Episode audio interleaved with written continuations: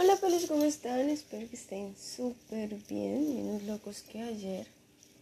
Mi nombre es Luce Serrano, para los que no me conocen, y hoy voy a hacer un pequeño resumen de los capítulos anteriores, porque me dijeron que no se escuchaba bien, y espero y espero que esta vez sí se escuche bien, porque lo estoy haciendo desde mi celular y desde mi auricular,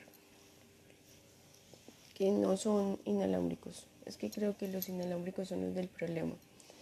No, no, ni siquiera ni, ni la tablet es el problema, ni el computador es el problema, son los inalámbricos el problema. Entonces creo que por eso es que no me escuchan.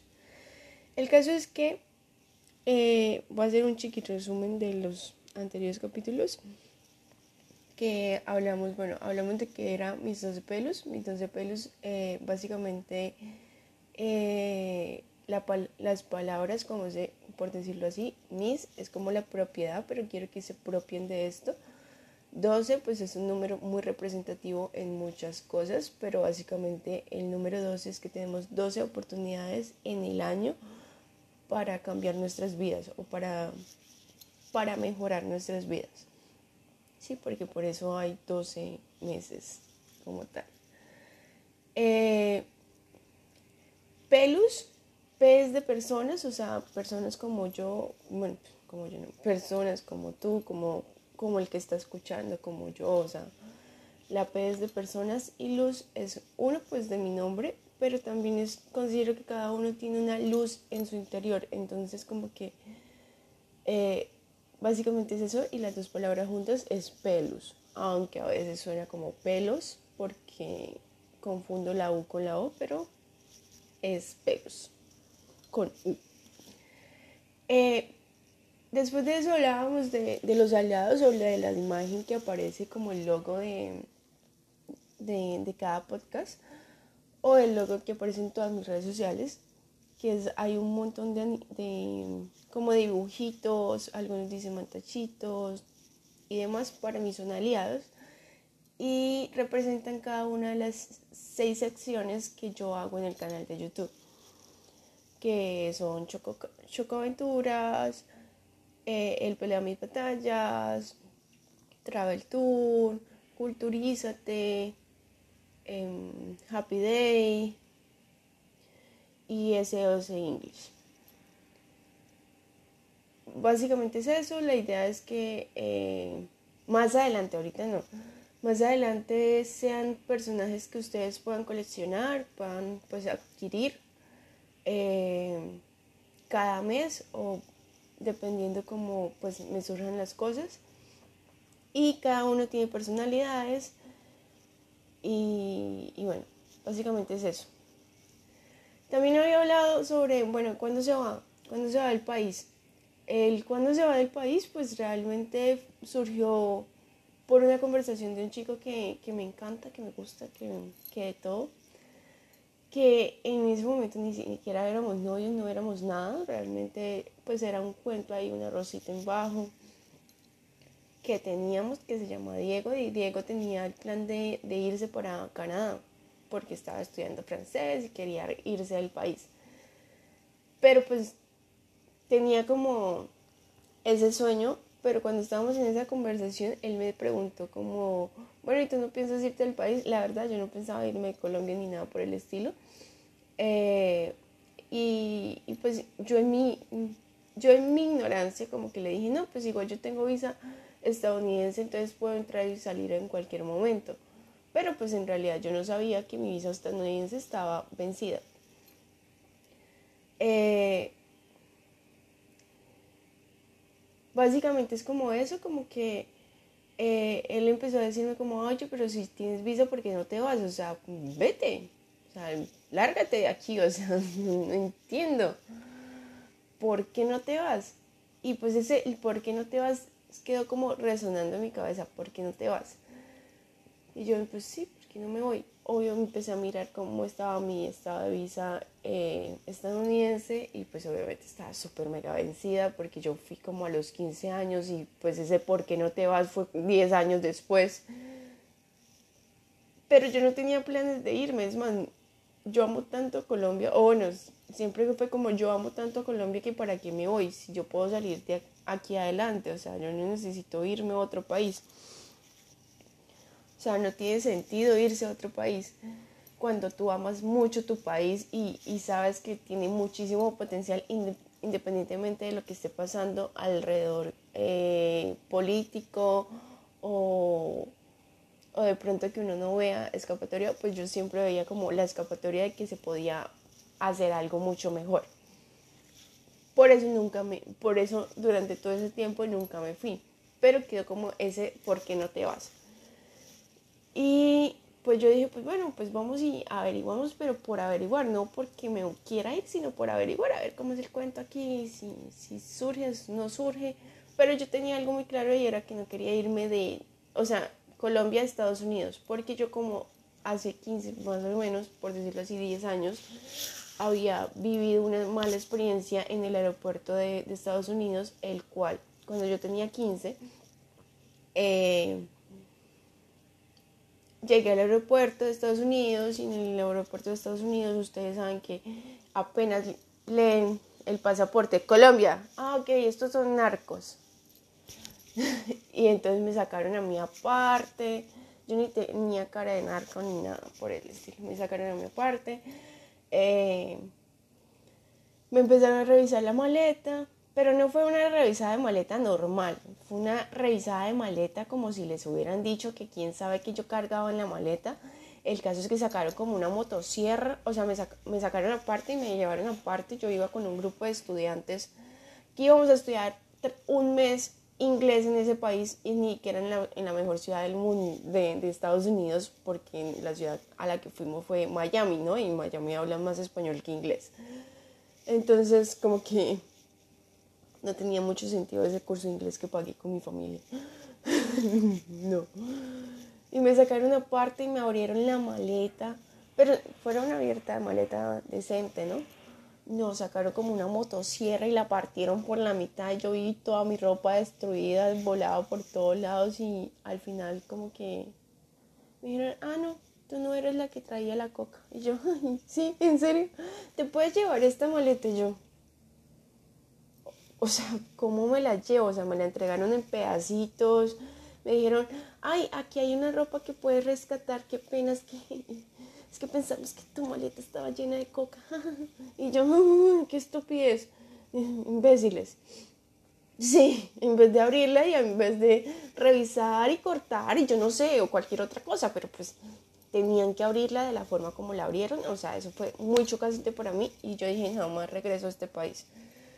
Entonces, por eso no quería ir a Estados Unidos. Entonces yo empecé como a averiguar otros países. Entonces, eh, ay, también y cómo empecé como, como yo a averiguar como otros países, realmente es como que Instagram es muy sapo.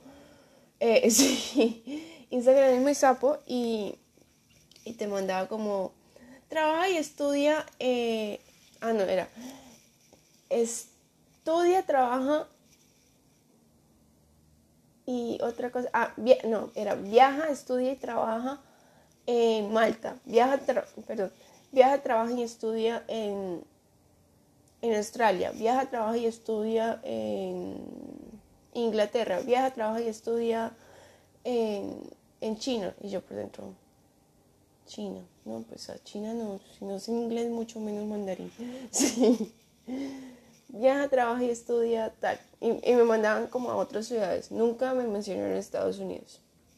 O sea, así o más yo creo que, que Instagram dijo, no, ella tiene una mala experiencia con Estados Unidos por allá.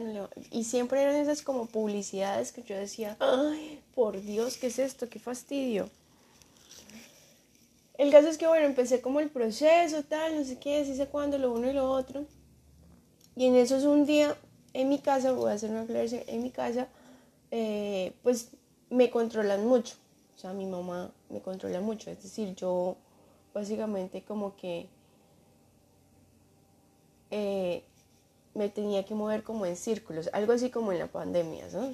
O sea, como todo el mundo vivió cuarentena y súper estresados y no sé qué, yo por dentro dije, yo no sé qué se quejan si yo llevo 27 años de mi vida así, o sea, sí, o sea, amigos, yo no sé en qué se quedaron todo el mundo.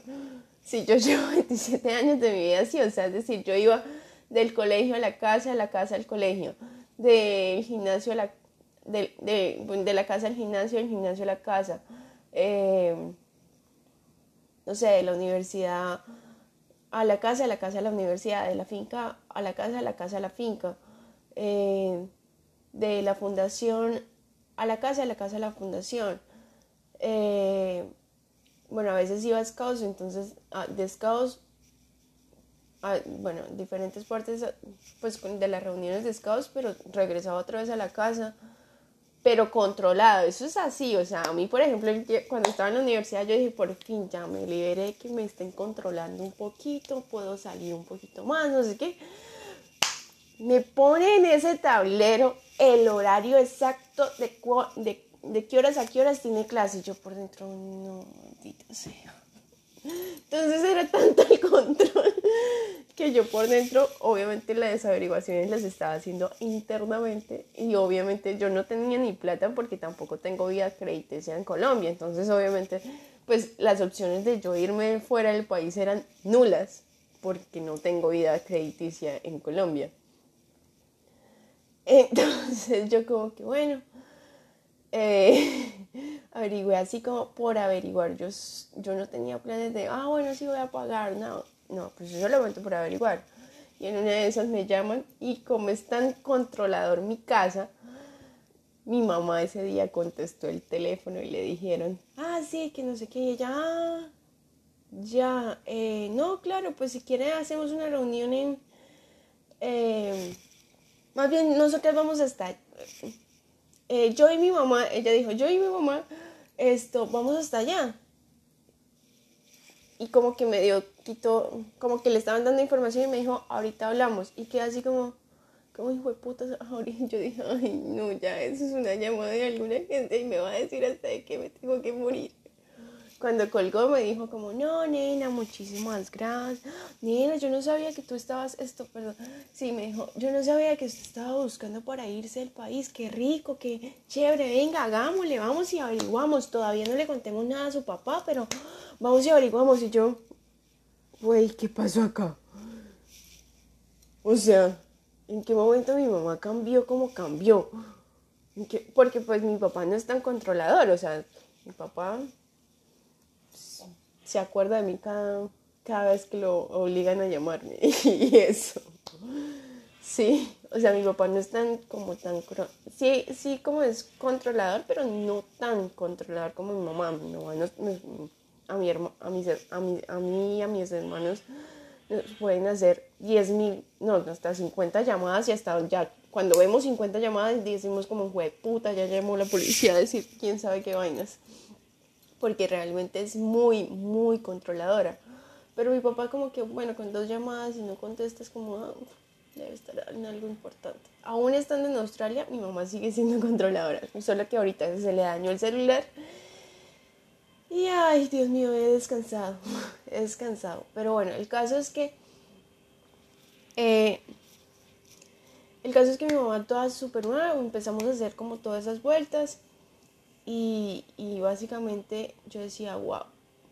Y lo otro, o sea, el otro capítulo que habla como, y por fin el encaje, resulta que es que, o sea, cuando todo el mundo dice, ¿por qué no te vas? No sé qué es. La gran, yo siento que como que la gran mayoría de las personas eh, se van es porque algo está pasando en sus vidas, como es que no he encontrado trabajo, es que la economía en el país es una mierda, es que la, el gobierno es una mierda, es que si supieras cómo está la situación y todo el mundo se va por esas razones, pero yo no quería irme por esas razones. Es más, yo nunca me, yo, yo no tenía esas razones, yo realmente era porque no estaba encajando en Colombia. Yo desde muchísimo tiempo buscaba tratar de encajar, yo no, o sea, como que no me sentía parte de Colombia, como que sí, nací allá, mis papás son de allá, mis abuelos son de allá pero yo no, o sea, yo como que me sentía extranjera en Colombia. Y era como, no, o sea, no encajaba, no encajaba. Es tan así que yo no encajaba ni en Santander que me fui a vivir a otras ciudades, como para ver si encajaba. Y al principio como que sí, me sentía que estaba encajando, como que las cosas estaban evolucionando, Bueno, mi mamá seguía siendo una intensa, pero una intensa controladora tóxica. Eh, sí, pero, pero como que yo sentía como que estaba siendo un poquito libre, por decirlo así, y que estaba encajando, pero llegaba un momento donde, ¡pum! No, ya no encajaba. Y yo decía, no, entonces no es Bucaramanga, no es Bucaramanga, no es Bogotá. Bueno, entonces puede ser Medellín. Y hoy intentaba en Medellín y tampoco. Entonces luego decía, no, eh, puedo irlo a intentar. Así lo intenté 32 veces. Es decir, viví en todos los 32 departamentos de Colombia porque estaba buscando tratar de encajar en algún lugar y no encajé. Y era tan así que yo decía, ay, no, que, o sea, como que siempre regresaba otra vez a mi casa, como me encajé, hola, otra vez estoy aquí. y como que no encajaba, no encajaba. Entonces yo decía, ay, ¿qué hago con mi vida? Auxilio. Y era bastante incómodo porque era como decir, puta, yo soy acá, pero, pero, pero no estoy encajando, o sea, ¿qué es esto? ¿Qué mierda es esta? O sea, no entiendo cómo la gente se siente tan cómoda estando en este país y dicen que es el mejor videojuego cuando yo siento que es un infierno. Pero es un infierno porque no estoy encajando, no porque la economía del país o porque la política o porque lo que sea que esté pasando en el país eh, me esté afectando o me sienta que no estoy encajando, que no tengo futuro, que no porque yo realmente sentía que tenía futuro, pero, pero no que hacía parte del país, o sea, me sentía como un extranjero cuando uno deja el país. Entonces como que, como que no, y hasta que por fin encajé fue porque encontré una comunidad que se llama Living Root, a la cual sentí que por fin encontré como gente afín a mí, como gente que, que lleva como el mismo estilo de vida mío. Obviamente esa gente pues sí puede, no, tuvieron familias controladoras, pero sí, o sea, como que sí empezábamos a encajar y en ese momento fue que me atropelló Australia. O sea, como que, ay, ya, por fin encajé y me atropelló Australia. Y ahora sí lo voy a dejar este ahí para que les cuente un poquito de cómo me atropelló Australia y puedan entender un poquito más. Básicamente porque es que supongo que no se escuchaban en los otros, entonces hice un mega resumen de todos los anteriores. Espero que les guste, no se no olviden seguirme en mis redes sociales, sé que soy súper mega inconstante, lo, lo, reconozco muchachos, pero eh, estoy intentando ser un poquito más, ahorita que solamente tengo un solo trabajo, estoy intentando ser más constante y que meterle toda la ficha a las redes sociales y al contenido para que esto me genere otro ingreso más de algo que sí me apasiona. Entonces los dejo, los amo. Cuídense. Bye bye.